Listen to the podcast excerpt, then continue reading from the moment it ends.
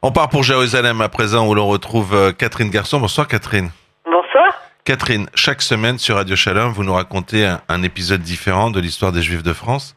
Alors cette fois-ci, on va parler d'un Juif qui est venu de France, un Français, mais il a été le premier topographe d'Israël. On disait Eretz Israël à l'époque. De Eretz de l'époque, voilà. Alors, il s'agit, il s'appelle Ishtori à Paris, ou à Paris, ça dépend. On peut, des gens le prononcent de deux manières. Et c'est quelqu'un qui a finalement une très grande importance pour l'histoire du judaïsme en général. Alors, on va voir d'abord quelques éléments biographiques qui viennent montrer combien il est lié à l'histoire des Juifs de l'Hexagone. Alors, on ne sait pas très bien où il est né. Certains pensent que c'est en Espagne, d'autres en Provence. Et dans cette dernière hypothèse, il viendrait d'un petit village qui s'appelle Florensac, qui est situé près de Béziers, et d'où il, tirerait son nom à Paris, à Paris, puisque Florensac, Flora, c'est une fleur, et Perach, Prachim, en hébreu, c'est des fleurs aussi. Voilà. Alors, pourquoi Florensac Le fleuri, peut-être, on dirait le fleuri. Histori à Paris, il a écrit que sa ville natale était à 2h32 minutes à l'ouest de Jérusalem. C'est le temps qui correspond à la différence d'horaire du lever du soleil euh, dans les deux villes. Et effectivement, Florensac correspond à cette définition. Alors, il est aussi possible qu'il soit venu de la ville de Tours, comme l'indiquerait son nom Ishtori, Oh. Ish, l'homme Tori de Tours. Alors, ce qui est certain, c'est qu'il il va naître vers 1280 dans une famille d'érudits excessivement connus et tout à fait représentatifs du judaïsme provençal.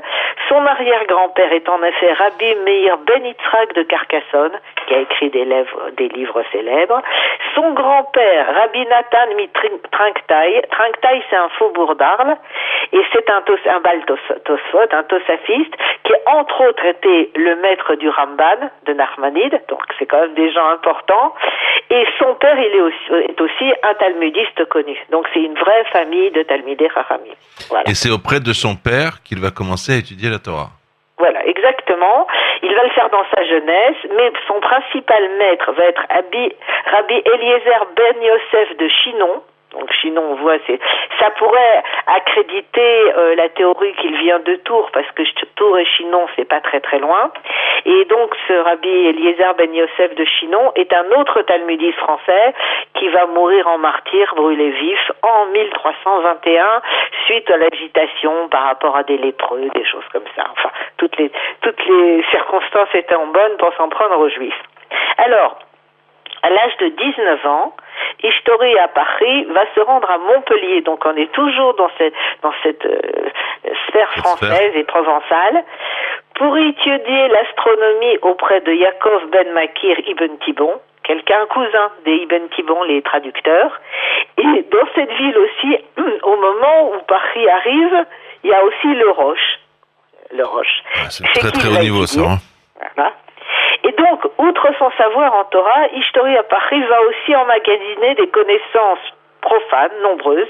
Il parle l'arabe, le latin, connaît la médecine et la philosophie. Il va d'ailleurs traduire en hébreu deux, ouvrages médicaux à partir du latin.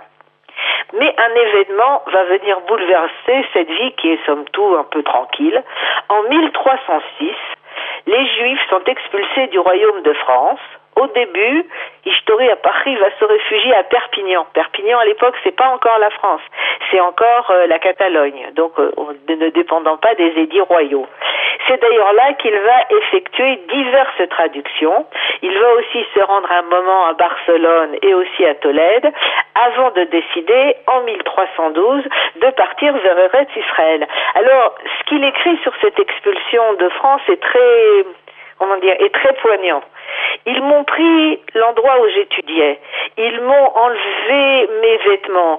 Ils m'ont transformé en vagabond et ils m'ont renvoyé de la maison de mon père et de la terre de ma naissance.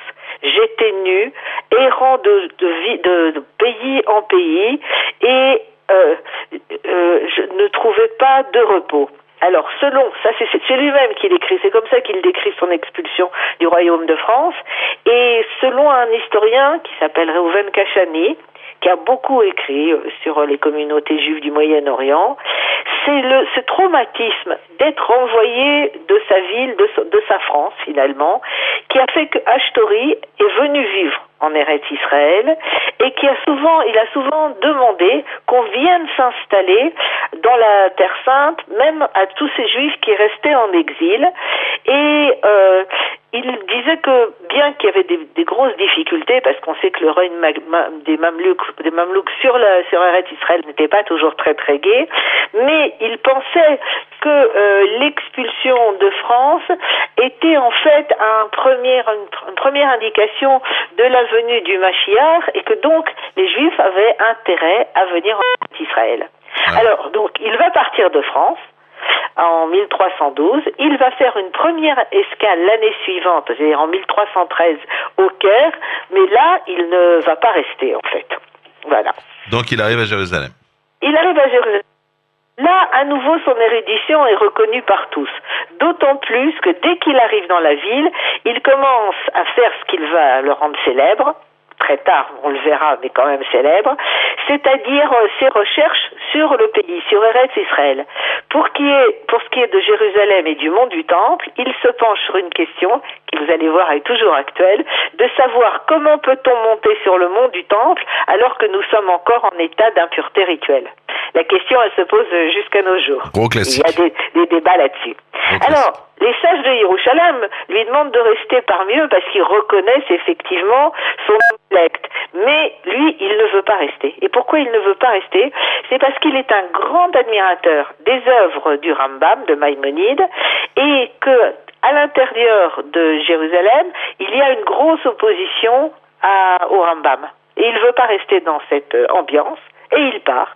Il part s'installer à Beth où il va exercer la médecine, tout en revenant régulièrement à Jérusalem pour s'entretenir avec les Talmidei Rachamim et aussi pour pleurer sur place sur la destruction du temple. Alors, comme on l'a déjà dit, il pense que les souffrances du judaïsme français annoncent la venue du Mashiach. Et donc, il se sent une sorte d'obligation personnelle d'écrire un livre sur les lois concernant la Terre Sainte. Alors, pour faire ça, il va le devenir le premier topographe du pays, puisqu'il veut en fixer les délimitations alariques, puisque après, ça sera plus pareil pour les problèmes de Maaser, de Shemitah, etc. Dans un souci alarique, il veut absolument fixer euh, les, les frontières d'Eretz Israël. Alors, pour faire ça, pendant sept ans, il va parcourir le, pays du nord au sud, on dit à peu près cinq ans, et d'est en ouest, les deux autres années, et il explore la région pour voir les lieux, la faune, la flore mentionnés dans le Tanar. Selon ses recherches, il, en, il identifie 180 endroits, c'est pas rien, hein, dont les noms sont cités dans le Tamar et le Talmud. Il est par exemple le premier à identifier les sites de Usha, Modi'in ou Bétar. Ça nous Ouais. semble évident aujourd'hui, mais c'était pas du tout évident à l'époque. Le premier, il est aussi à faire le lien entre l'ancienne ville de Megiddo et le village arabe de Lejoun situé à l'entrée du Wadi Ara. Donc vraiment, il va parcourir tout le pays. Vraiment un vrai érudit. Hein. C'est pas étonnant qu'il était proche, du- enfin qu'il aimait le Rambam. Alors, il va par exemple trancher sur le fait que deux villes sont bien en Israël. Voilà, oui, parce que quand Ishtori à Paris arrive en Israël, en Eretz, Ramleh, la ville de Ramleh, et la, ville de Beit ne sont pas considérées par tous comme faisant euh, partie intégrante d'Eretz Israël. Alors, Ramleh à l'époque était appelée Gath, et les Juifs pensaient donc qu'il s'agissait de la, ville euh, philistine de Gath, alors que c'était pas du tout ça. Et elle était aussi euh, appelée Palestine en arabe parce qu'elle était la, la, cap- la capitale de la province de la Palestine. Voilà. Et donc c'était un nom qu'avaient donné les conquérants, euh, les conquérants, voilà, les conquérants arabes.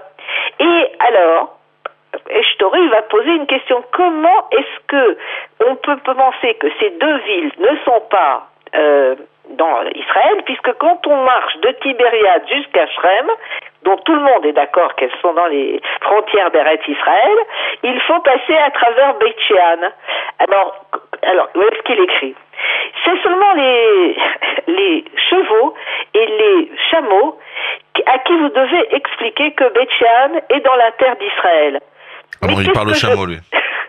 Qu'est-ce que je peux faire Nous avons des, des arrivées récentes qui, qui sont considérées comme des Talmim et et qui convainquent les femmes et les ignorants qui vivent ici que ce n'est pas la, la terre d'Israël, mais quelque part à l'étranger. Et je dois expliquer en long et en large quels sont les confins, les, les confins de la ville? Bon, alors effectivement, il va vraiment, il va vraiment se mobiliser parce qu'il pense que les Juifs doivent pas perdre une petite partie de ce qui est Eretz Israël et il va donc développer toute une méthode. Il va identifier des sources. euh, Il va faire en sorte que les noms, faire correspondre les noms arabes aux sources juives. Et ça, à l'époque, c'était une idée tout à fait nouvelle. On se servait pas des noms que les Arabes avaient donnés au village pour dire, pour voir les rapprochements avec les sources juives. Et il va donc identifier des villes, comme je l'ai dit. Et pour ce qui est de Beth She'an, il va commencer vraiment à écrire là-dessus. Il va faire toute la topographie de Beth She'an et en fait, ses efforts vont finir par être couronnés de succès puisque même ses opposants vont reconnaître que Beth She'an est vraiment une partie d'Eretz Israël et lui-même va écrire après de après de lo- longtemps, ces gens sont venus ici, c'est-à-dire à She'an, et ils ont fini par admettre qu'ils avaient tort. Voilà. Alors, toutes ces observations, ces prises de position vont être consignées, consignées dans son ouvrage principal, puisqu'il en a écrit d'autres, ouvrage intitulé euh, Kaftor ve- Vaferar. C'est le Kaftor et Ferrar, c'était les ornements qu'on trouvait dans la menorah du temple, c'était des fleurs donc et donc c'est en relation directement avec Jérusalem, avec Eretz Israël et avec son travail. Voilà. Donc, Alors, qu'est-ce qu'on trouve dans ce, qu'est-ce qu'il y a dans ce livre? Alors ce livre, il est divisé en plusieurs chapitres. Le premier va traiter des Trumot, Masrot et de la Chala. Les autres chapitres vont dire les différents degrés de sainteté applicables à la ville, à la possession de quand la terre est, est- est par un non-juif, la géographie des régions et, et des, des villes pour savoir quel halachot leur, a- leur appliquer, la différence entre Eretz Israël et les autres villes pour ce qui est de la Trouma, de la Orla, Sirata Omer, les etc. Et puis, en plus, le dernier chapitre, le chapitre 6, est dédié à Jérusalem et il décrit tout, euh, il parle du, de, de- temple, enfin de, tout l'endroit où il y a le temple, et aussi de Hebron, parce qu'il va écrire aussi sur Hebron. Et donc, il faut savoir qu'il va s'intéresser à tout, non seulement au nom arabe, mais à la flore, à la faune. Il va décrire les coutumes des habitants d'Eretz Israël, non seulement les juifs, mais aussi les, les musulmans, les chrétiens, les samaritains, les karaïtes. Il va même se faire de la numismatique, c'est-à-dire il va même s'occuper des pièces de monnaie pour voir si elles peuvent lui apporter euh, des renseignements sur, sur, euh, sur la terre d'Israël. Alors, ce- cet ouvrage, en fait, c'est intéressant. Bon, après la publication, après avoir fini cet ouvrage, l'auteur, il disparaît. Alors, ça veut dire quoi, il disparaît? C'est-à-dire, on ne sait pas ce qu'il est devenu. On n'entend plus parler de lui, on ne connaît pas la date de sa mort, et on ne sait pas s'il a eu une descendance. Donc, on en est là. Et pendant plusieurs siècles, on va même pas savoir, on va même pas connaître ce manuscrit qui est pourtant un manuscrit très détaillé. Et puis, au XVIe siècle, donc là on était au XIVe siècle quand il est mort, au XVIe siècle, le manuscrit a été redécouvert en Égypte par un rave qui s'appelait Cohen Solal et qui a diffusé son contenu, mais de manière très restreinte, parmi les érudits égyptiens et ceux qui vivaient en Eretz Israël. Alors, il est publié une première fois à Venise, Castor Vaferrar, en 1549 à Venise, puis il est de nouveau oublié totalement pendant 300 ans.